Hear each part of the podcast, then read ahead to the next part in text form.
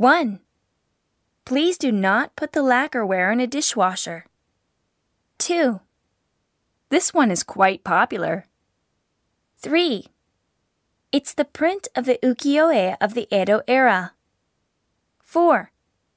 This picture postcard is 100 yen each. 5. This folding fan is made of Japanese paper. 6. It's Japanese traditional dyeing. 7. This incense has a relaxing aroma. 8. The burning time is about 20 minutes. 9. How many would you like? 10. The cashier is over there.